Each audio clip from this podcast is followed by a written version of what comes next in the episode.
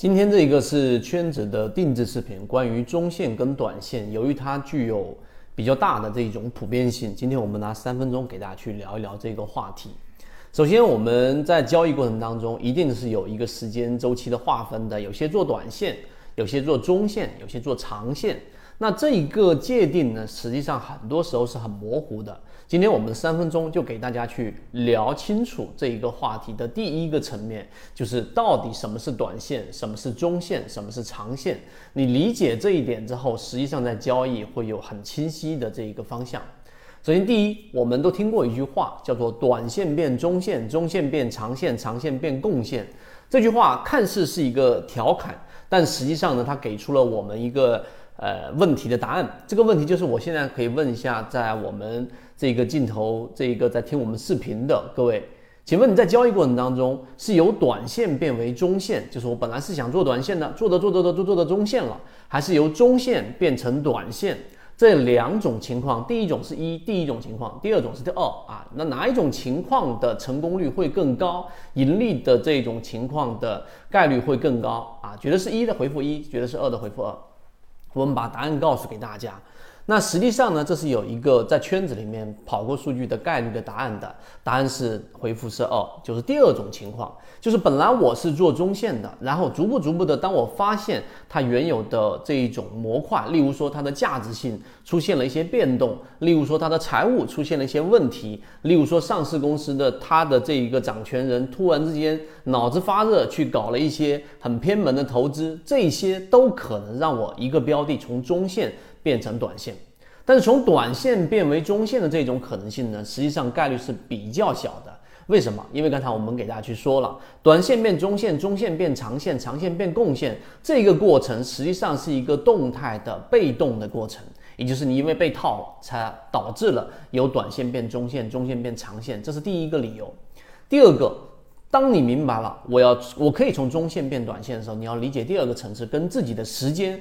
和自己的交易模型是有关的。如果你没有时间，一定是做一些中线啊。那圈子给大家讲过，我们所讲的所有的鱼池标的或者筛选出来，例如说最近我们在给大家提及的这个金鱼报九，对吧？金鱼报七这两个标的呢，都是在中线不断不断的这个验证了我们原有的判断。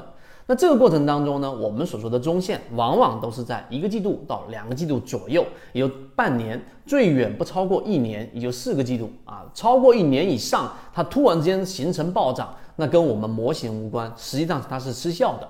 所以中线的建立是第一，你的时间，如果你没有时间，你没有办法去考虑短线的操作。第二个就是模型，好，这是第二块。第三块，那我们的模型建立里面，散户割肉模型，我们说的超跌的这种低吸交易模型，全部都建立在中线的基础之上。第三点，我们要引入索罗斯所说的反身理论。什么叫反身理论呢？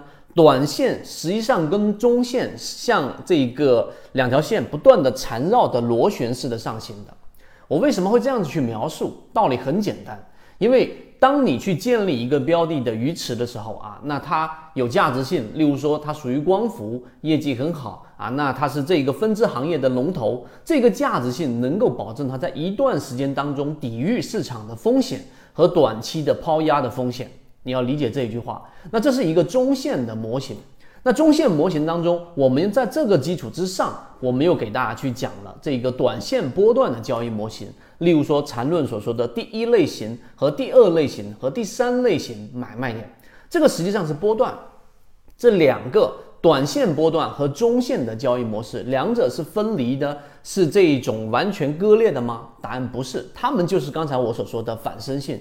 当一个标的它的中线是有价值的。沪深 A 股当中四千多个标的，太多有价值的标的了，但它不一定受到资金的认可。于是我们引入到了技术分析跟资金分析这一个角度。所以啊，我们做一个简单的总结，就是当你的中线标的筛选好了，可能十只，可能五只，可能二十只，然后呢，你再用短线的波段去衡量它的短期的有效性跟资金是否认可它。所以这种情况之下呢，短线波段它不是必要的。